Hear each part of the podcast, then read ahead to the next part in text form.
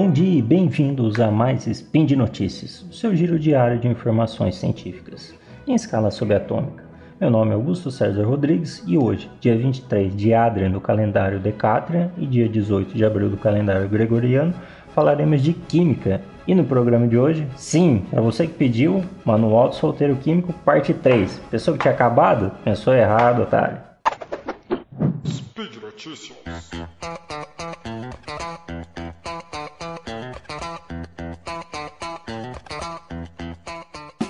Vamos lá. Manual do Solteiro Químico, parte 3. Pessoal, nos dois últimos manuais do solteiro químico, a gente abordou partes de limpeza.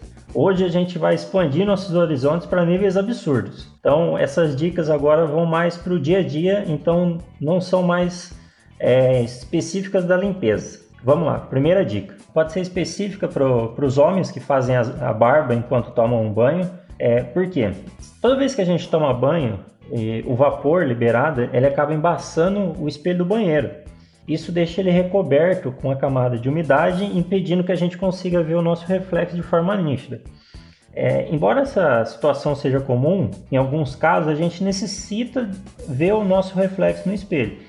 Normalmente para os homens, para fazer a barba, ou também, aqui entrando é, para as mulheres também, para uma depilação ou alguma coisa do tipo. Então, uma dica: como não deixar o espelho do banheiro embaçar enquanto a gente toma banho? Você usa sabonete. É, passando um pouco do sabonete na superfície do espelho, você evita que ele embace. Tá? Essa dica aqui pode ser tanto para sabonete, sabão, detergente. Estou dando como dica o sabonete porque é o que a gente tem mais perto no momento. Por que, que isso acontece? A gente já tratou em, outro, em outros spins é, anteriores as propriedades de um sabonete, de um sabão. Ele tem a capacidade de ser ao mesmo tempo polar e apolar. A gente já explicou isso, mas aqui vale um lembrete. As moléculas do, do sabonete, do sabão, têm numa ponta é, moléculas apolares, que, que não têm afinidade com a água, e moléculas polares, que têm afinidade com a água. O que, que isso vai fazer na superfície, na superfície do espelho? Primeiramente, por que, que embaça a superfície do espelho? Porque as gotículas de água do vapor grudam no espelho devido à tensão superficial. Quando você passa um sabonete, um sabão, enfim, na superfície do espelho, você quebra a tensão superficial e impede que essas gotículas grudem nele, tornando assim, é, deixando a superfície bem nítida ainda. Próxima dica: passar roupa com ferro, ferro de passar, claro. Você está lá, terminando a noite, passando aquele terno, ou camiseta, ou camisa que você vai usar no dia seguinte para uma entrevista, alguma coisa importante, e seu ferro queima. O que, que você faz? Você não vai conseguir comprar um ferro essa hora. Coloca o seu ferro na boca do fogão, liga o, o gás do fogão e esquenta ele lá. Pronto, você tem o ferro quente por um bom tempo. Ele não vai deixar seu ferro preto, porque a combustão do gás é, utilizado no fogão é uma combustão quase perfeita devido à mistura, que a mistura do gás é, utilizado no, no botijão, ou enfim, da linha de gás, ela é misturada com o oxigênio. Então não tem resíduo a queima, ela não vai deixar preto o seu ferro. Então, geralmente, quando é, tem alguma queima in, incompleta, ela gera aquele resíduo que fica preto, que lá é carbono, ok? É, isso não ocorre no gás de cozinha, porque o gás ele mistura antes com oxigênio e aí a combustão é perfeita. E do que é feito um ferro de passar? Aproveitando, abordando esse tema. É, a maior parte do, dos ferros são feitos de alumínio. Por que, é, por que alumínio? Que a gente vai explicar aqui rapidamente sobre condutividade térmica. A condutividade térmica ela quantifica a habilidade dos materiais de conduzir é, energia térmica. São assim, estruturas feitas com material de alta condutividade térmica conduzem energia térmica de forma mais rápida e eficiente do que outras estruturas análogas feitas com materiais de baixa condutividade térmica. A unidade da condutividade térmica é dada por watt por metro e Kelvin. Então, quanto maior esse valor, maior a capacidade desse metal ou desse material de reter calor, no caso energia térmica, e demorar para liberar. A gente tem uma escala, os três primeiros metais é, em ordem de maior condutividade térmica, primeiro é a prata com 429 watts metros metros Kelvin. Depois é, você tem o cobre com 401 watts metros Kelvin. Em terceiro, o alumínio com 237, 237 watts metros Kelvin.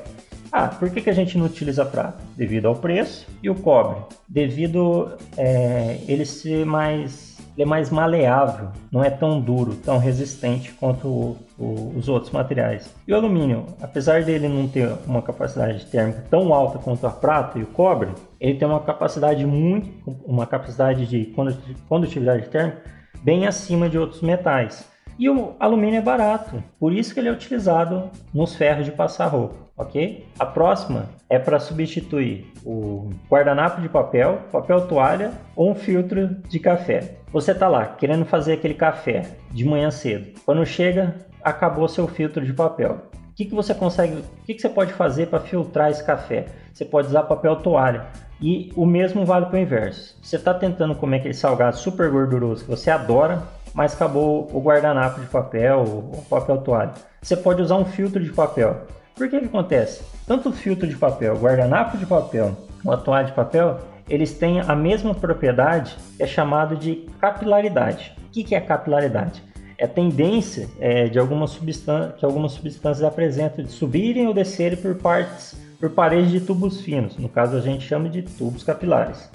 É, ou se deslocar por curtos espaços existentes em materiais porosos, como tecido de algodão, esponja, ou no caso, esse tipo de, de papel que a gente está falando.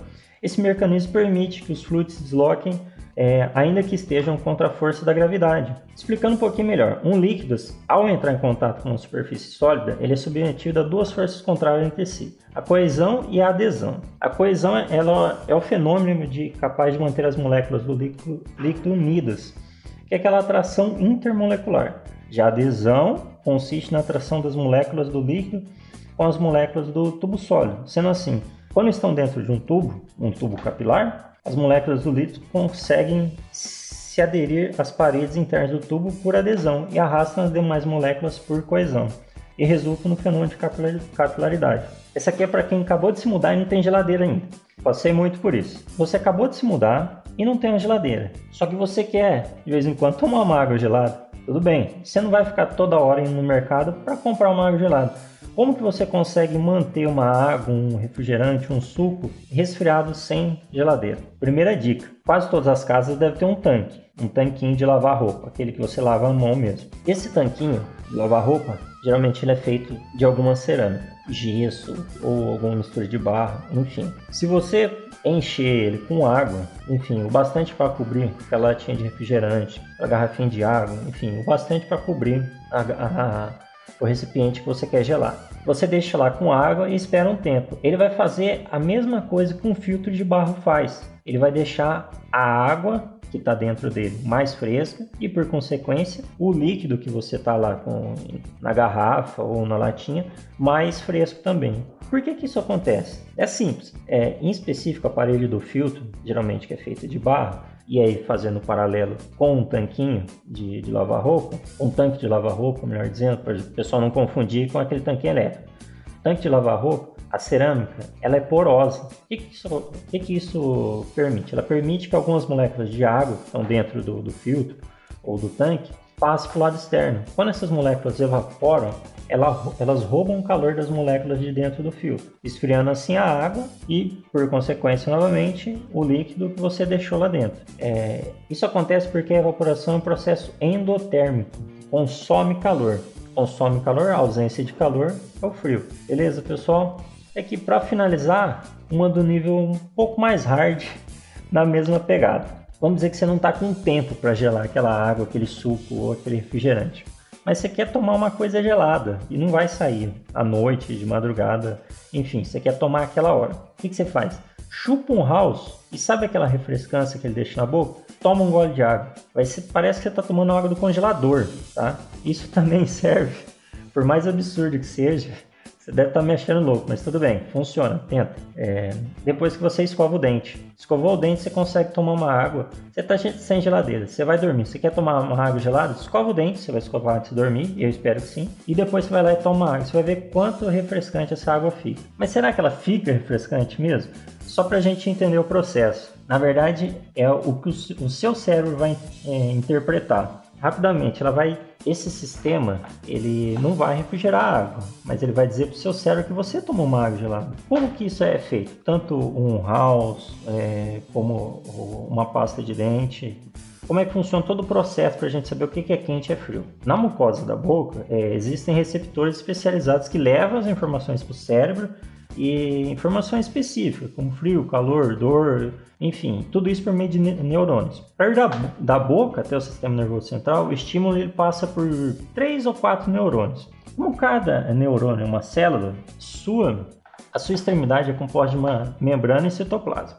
E é na membrana que se encontra estrutura, estruturas parecidas com tubinhos, que são revestidas é, de uma proteína, proteína sensível ao frio. Esses tubinhos, eles funcionam como fechadores. Eles só se abrem com a chave certa, que é encontrada em substâncias frias. Então, quando você bebe algo gelado, as fechaduras se abrem e, e captam carga positiva do organismo. Esse dado, esse dado o, o neurônio capta e envia ao cérebro. Depois, o primeiro neurônio, lembrando que a gente falou que todo esse sistema é feito de três ou quatro neurônios, primeiro vai passar a informação para o seguinte, por meio de conexões químicas, e depois para o terceiro. Quando chegar no cérebro, ele entende que se trata de frio, pois ele aprendeu desde cedo que esse tipo de neurônio só trabalha quando algo mesmo quando, quando algo mesmo está frio.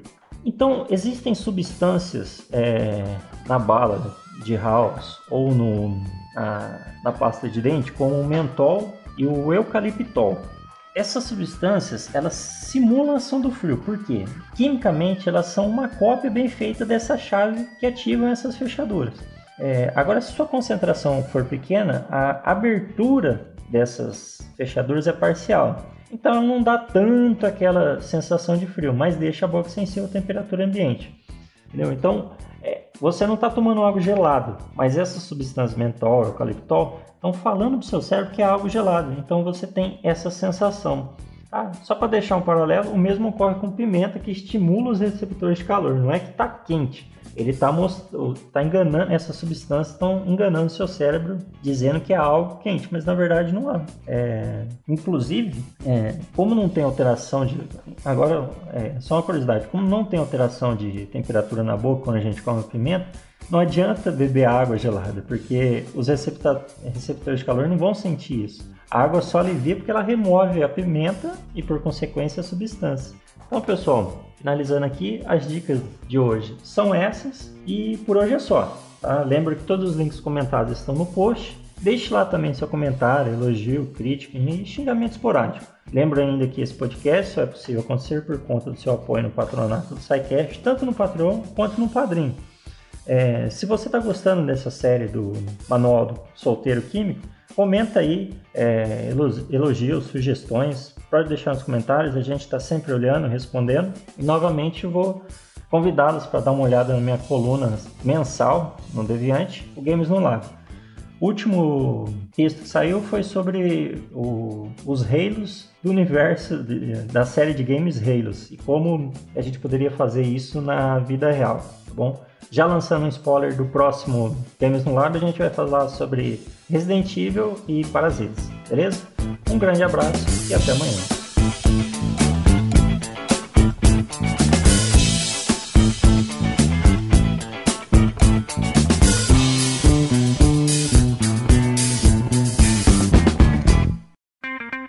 Edição por Felipe Reis.